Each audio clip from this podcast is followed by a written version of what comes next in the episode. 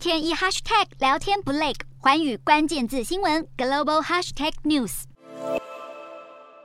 中共第二十次全国代表大会秋季就要登场，中国国家主席习近平近来频频下乡，大打亲民形象。在此同时，中国官媒发出讯息，指出习近平最近签署命令，发布军队非战争军事行动纲要试行，而且十三号才发布，十五号就开始实施。中国官媒指出，这项纲要总共有六章五十九条，为部队执行非战争军事行动提供法规依据。重点是要深入贯彻习近平的强军思想，而且要应对处置突发事件。在俄罗斯总统普丁以非军事化为理由，对乌克兰采取所谓的特别军事行动之际，再加上中共即将召开二十大，习近平在这个时候签下命令引发揣测。中国民运人士王丹就警告，这项动作不只能威吓中国国内的反对力量，也剑指台湾，但也可能是虚张声势。增加中国与美国较量的筹码。另外，有专家认为，中国海军出外护航等也属于非战斗任务。透过这项纲要，能使中国扩大对全球的渗透。目前，外界对中国如何界定军队的非战争军事行动仍不清楚。但在中国政治局势特别敏感的此时，习近平这项动作背后的真正意图格外受到关注。